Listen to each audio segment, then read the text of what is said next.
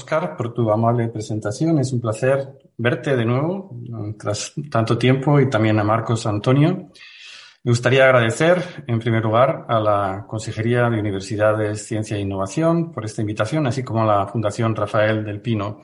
Y voy a hablar de computación cuántica, va a ser una, una introducción, una introducción muy, muy sencilla, que supongo que luego puede ayudar a guiar un poco la, la tabla redonda o la, el simposio que vamos a, a celebrar.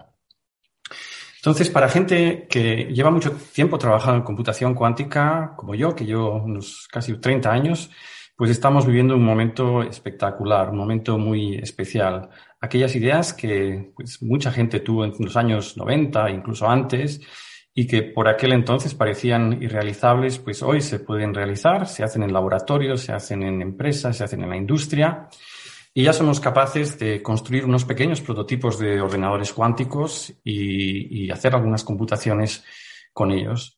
Y lo que quiero hablar, pues, es precisamente de eso, qué es la computación cuántica, qué nos ha llevado hasta aquí y un poco qué, qué, qué es lo, lo, que nos espera. Y para ello, pues, tengo que empezar hablando de física cuántica y computación, ¿no? Porque la computación cuántica está eh, basada en estos dos temas.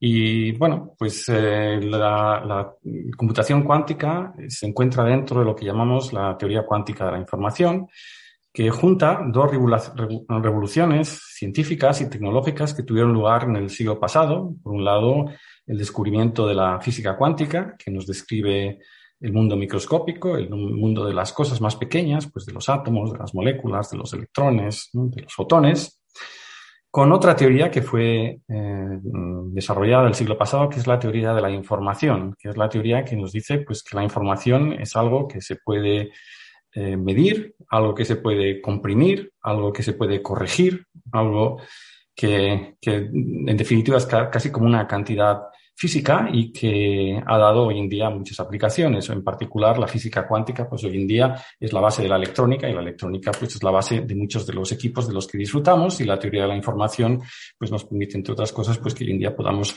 utilizar los medios de comunicación y de transmisión de comunicación que tenemos hoy.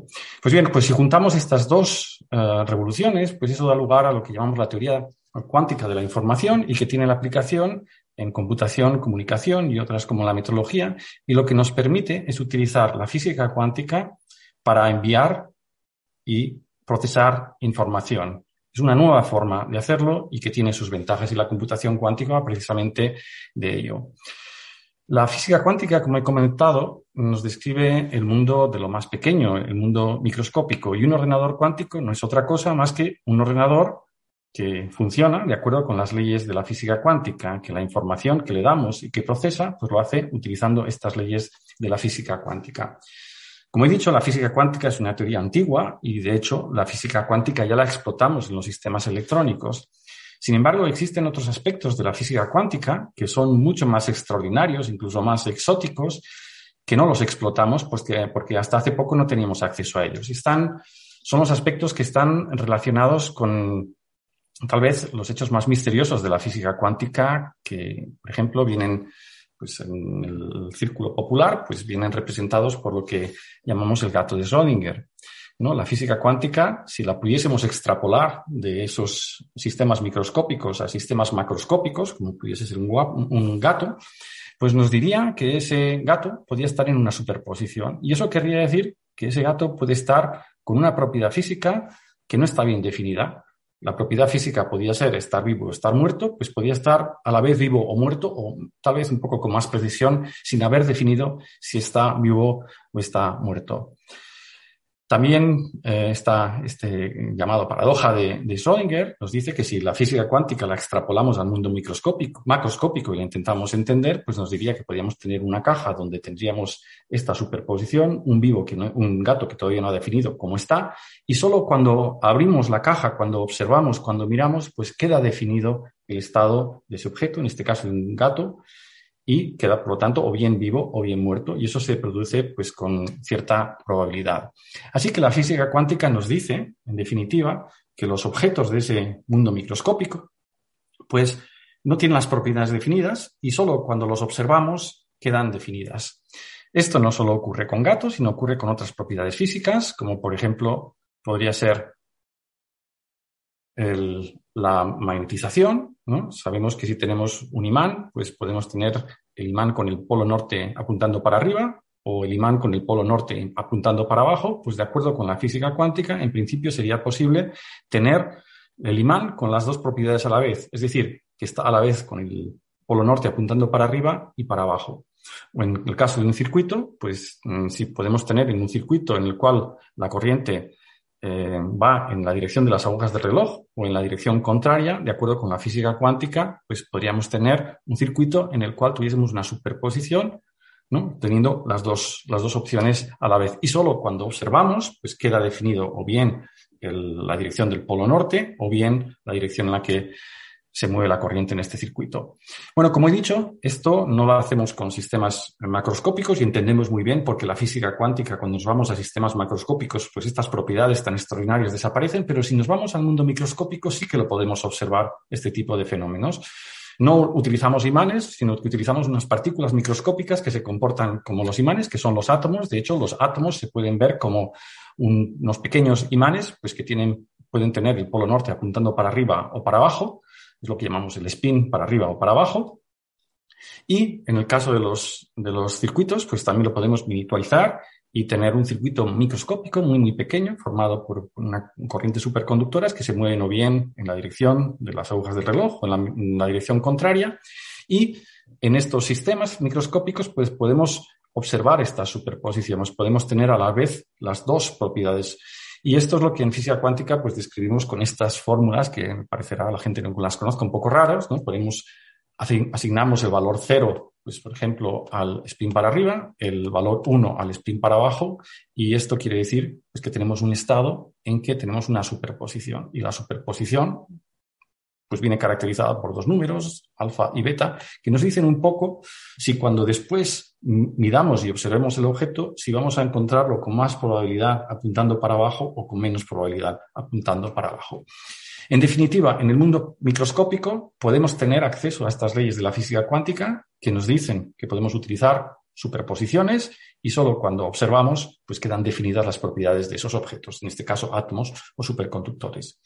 Lo que es más interesante es que esto es cierto, incluso si tenemos muchos de estos objetos, podemos tener muchos átomos o muchos circuitos superconductores y lo mismo se aplica.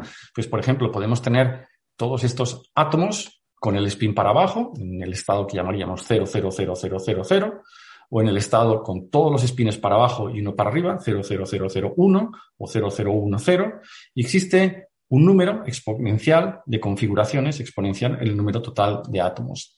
En definitiva, si tenemos un sistema microscópico formado por estos átomos o formado por estos superconductores, pues podemos tener superposición de un número de exponenciales de configuraciones. Podemos tener pues, que todos los átomos están en cero, o algunos en cero, otros en uno, y como hay un número exponencial, pues aparece un número exponencial de configuraciones. Y esto es lo que da la potencia de cálculo en los computadores cuánticos. En un computador cuántico, pues uno puede pensar que tenemos a la vez un estado 000, otro 0001, etcétera, estos dos elevado a n, y cada uno de ellos funciona de manera paralela. Cuando hacemos alguna operación, pues en cada uno de ellos aparece esta operación. Es como si tuviésemos un número muy grande de ordenadores haciendo operaciones a la vez, y esto es lo que mm, da la, potencia de cálculo. Eh, bueno, sin embargo, o sea, no es exactamente esto, porque, claro, al final, cuando tenemos la computación y hacemos la computación con un ordenador cuántico, con este paralelismo cuántico, pues tenemos que medir. Y si medimos, destruimos la superposición de acuerdo con las leyes de la física cuántica. Así que el hecho de tener estas superposiciones no es suficiente para poder eh, tener un ordenador cuántico. Es necesario que de alguna forma estas superposiciones se interfieran las unas con las otras, de tal forma que al final no tengamos una superposición, sino que tengamos el resultado de nuestro, de nuestro cómputo que queramos hacer. Así, en definitiva, uno podría decir que un ordenador cuántico lo que hace es que procesa la información, ceros y unos, en términos de superposiciones, es decir, utilizando las reglas de la física cuántica, y con eso tiene otras opciones y puede resolver problemas de una manera más eficientemente, o lo que es lo mismo, de una manera mucho más rápida que los mayores superordenadores que, que podamos tener, que no funcionen con las reglas, con estas reglas de superposición. Bueno, ¿cuáles son las aplicaciones y la situación actual de los ordenadores cuánticos? Yo supongo que es algo que luego hablaremos en, la charla, en, la mesa redonda que va a haber después. Bueno, pues en primer lugar, para darse cuenta de las aplicaciones, uno tiene que darse cuenta de que el cambio que tenemos ahora de los ordenadores electrónicos usuales al ordenador cuántico es un cambio esencial. No es un cambio de que algo vaya más rápido, es que lo hacemos de una manera distinta y por lo tanto tiene una potencialidad enorme. Es un poco el cambio de los ordenadores electrónicos a los, a los ordenadores cuánticos, un poco como el cambio que hubo desde los ábacos a los eh, ordenadores electrónicos, en los cuales pues, se pasaron de utilizar leyes mecánicas a leyes de la electrónica y eso nos da muchísima más potencia, pues ahora con las leyes de la física cuántica tenemos mucha más potencia. Y bueno, pues hay mucha gente que se ha dedicado a ver dónde podrían tener aplicaciones estos ordenadores cuánticos y parece ser pues que tendrían aplicaciones en varios segmentos de la, de la industria y por eso pensamos que los ordenadores cuánticos tendrán un gran impacto en la industria y en la, en la sociedad.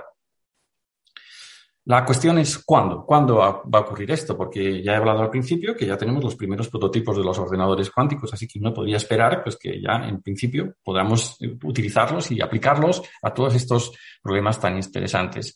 Sin embargo, esto no es así de momento y la realidad es que para construir estos ordenadores cuánticos necesitan, tienen, estos ordenadores cuánticos funcionan en unas condiciones muy, muy extremas, pues o bien a muy temperaturas muy, muy bajas, o bien a vacíos, tenemos que quitar todas las partículas que hay ahí y hacer que estén en el vacío. Tenemos que hacer que no interaccionen prácticamente con, con nada y eso hace que sea difícil el llegar a operarlos ¿no? y sacar todos los beneficios de ellos.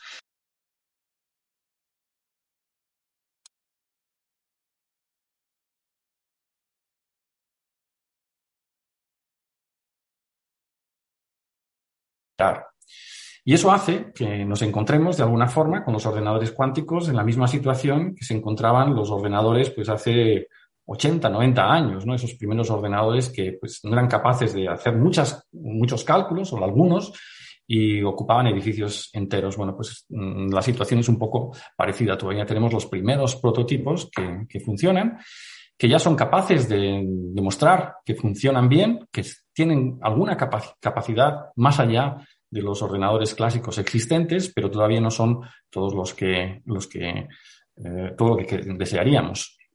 De hecho, el problema fundamental de los ordenadores cuánticos para poderlos utilizar y explotar como lo queremos son los errores. De alguna forma, cuando tenemos estos bits cuánticos ¿no? en estas superposiciones, He dicho anteriormente que no los podemos observar porque desaparecen las superposiciones cuando hacemos cualquier tipo de medida, pero esto ocurre no solo si los observamos nosotros, sino si los observa cualquier otro objeto, si interaccionan con cualquier otro objeto. Con lo cual, si no aislamos completamente nuestro sistema, no lo aislamos bien, pues se produce que estos qubits cuánticos, pues los estados se van borrando de alguna forma y por lo tanto se producen errores en la computación y esto hace pues que sea complicado, según los vamos haciendo más, más, más grandes y, más potentes, pues que se vayan produciendo estos errores y tenemos que, entonces, dos opciones. O bien aprendemos a vivir con estos errores, es decir, que a pesar de que tengan errores, pues todavía es posible que tengamos ventajas en utilizar estos ordenadores cuánticos. Y eso es lo que llamamos los ordenadores ruidosos o NISC, con ah, los acrónimos, es el acrónimo en inglés. O bien corregimos los ordenadores, los errores, es decir, es posible pues, utilizar pues, más bits cuánticos y cada vez que se produzcan errores irlos corrigiendo y esto es lo que llamamos los ordenadores escalables, es decir, que mm, a vista de hoy pues tenemos dos posibilidades para seguir adelante, o bien vivir con los errores o bien intentar escalar estos ordenadores cuánticos y las dos opciones pues están, se están llevando a cabo. Lo que ocurre es que una de ellas pues, puede llevar bastante tiempo. Aquí tenemos un poco un, tiempo ¿no? en el que se produjeron pues, un poco la, experiencia en computación cuántica. Los primeros prototipos pues, fueron hacia el año 96. ¿no? La industria mm, pues, entró dentro de la computación cuántica hacia el año 2012. En el año 2019 hubo un experimento que demostró que un ordenador cuántico es capaz estos prototipos con errores incluso aunque tenga errores, es capaz de hacer un cálculo más rápido que un superordenador. Y hemos entrado en la era del NISC, en la era en las que, bueno, pues tenemos estos ordenadores, estos prototipos, que los intentamos hacer mejores, pero todavía tienen errores y no son todo, del todo potente. Y más adelante, no sabemos cuándo, pues depende a quien le pregunte uno, pues vendrán los escalables y esta será la época en la que podremos disfrutar de todas las ventajas de los ordenadores cuánticos. Así que de alguna forma acabamos de entrar en la era NISC, en la era de, los, de estos ordenadores con, con errores y para esperar los eh, ordenadores escalables, estos que puedan corregir los errores, pues probablemente requieran mucho más tiempo, más esfuerzo y un avance bastante mayor de la tecnología. Y en cuanto a las aplicaciones, bueno, pues hay muchas aplicaciones que los ordenadores cuánticos nos pueden dar. Es decir, son problemas que pueden resolver de una manera muchísimo más eficiente que un ordenador clásico o que un superordenador. Hay algunos problemas específicos, por ejemplo, relacionados con la decriptación de, mensajes secretos. Hay otros problemas que son optimización, como el problema del viajero que tiene que pasar por varias ciudades y tener el recorrido menor, una serie de ciudades con unas localizadas en el mapa en distintos sitios, pues cuál es el camino más corto, es un problema de optimización. Hay muchos problemas de optimización que los ordenadores cuánticos pues pueden mejorar. Hay problemas que están relacionados con el análisis de datos, con la inteligencia artificial, con el aprendizaje automático, así. Y hay otros problemas que están relacionados con la simulación, es decir, la resolución de problemas químicos o de materiales o incluso físicos que los ordenadores clásicos no pueden resolver. Y estos problemas no los pueden resolver los ordenadores clásicos debido a que estos sistemas que queremos simular, estos eh, compuestos químicos o estos materiales, pues cumplen ellos mismos las leyes de la física cuántica. Y las propiedades físicas quiere decir que están encapsuladas en las superposiciones. Y como existe un número exponencial de configuraciones, para poder caracterizar las propiedades físicas tenemos que mm, computar un número exponencial de coeficientes de esas superposiciones y eso hace que sea prácticamente imposible resolverlos con ordenadores clásicos. Así que es muy conocido que problemas que aparecen en química, como en reacciones, composición química, la estructura espacial de químicos o en materiales, pues si son magnéticos, si son superconductores, tienen ciertas propiedades, o incluso en física de altas energías, pues, por ejemplo, la solución de las ecuaciones que aparecen en el modelo estándar para algunos casos, pues todos estos son muy difíciles para los superordenadores, sin embargo, los ordenadores cuánticos ahí nos pueden ayudar y parece que dentro de las evidencias que tenemos, que estos problemas sí que se pueden resolver de manera más eficiente incluso en la era NISC. Y lo que queda ver es si los otros problemas pues también se pueden resolver de una manera más eficiente que los superordenadores en la época, en, en esta época NISC o tendremos que esperar a los ordenadores escalables para ello. Y así que, concluyendo, la computación cuántica, como he mencionado, es una forma de computación que utiliza las leyes de la física cuántica y en estos momentos estamos experimentando un momento extraordinario, ¿no? Debido al progreso tecnológico que ha habido durante los últimos años, durante los últimos 25 años, pues somos capaces de construir estos prototipos de ordenadores cuánticos y hacer unas demostraciones que van más, van, más allá del puro experimento de prueba de principio, sino que son capaces ya de desafiar a los superordenadores en algún tipo de cálculos. Sabemos que los ordenadores cuánticos a largo plazo tendrán un impacto, enorme porque hay muchos problemas que conocemos que los ordenadores cuánticos los pueden resolver de una manera más rápida y más eficiente que los ordenadores clásicos, que los ordenadores que no utilizan estas superposiciones. Mientras tanto, hasta que estos ordenadores cuánticos escalables existen, pues se está haciendo investigación hoy en día para encontrar aplicaciones específicas aplicaciones en problemas, sobre todo de optimización, en problemas de, procesamiento de datos o problemas de simulación, como he comentado. Lo que pasa que yo creo que muchos de nosotros pensamos que las aplicaciones más importantes son aquellas que todavía no, hemos descubierto. Nos ha pasado en cualquier revolución tecnológica y científica a la que hemos asistido, que lo que se conocía al principio y los objetivos que se tenían al principio cambiaron con el tiempo y resultaron una serie de aplicaciones que eran prácticamente imposibles, si no imposibles de predecir. Y yo creo que en el campo de la computación cuántica pues va a aparecer algo parecido. Y con esto pues termino mi presentación agradeciendo la atención. Perfecto. Muchas gracias, Ignacio. Eh, creo que ha sido un buen resumen eh, y además abre un poco los temas.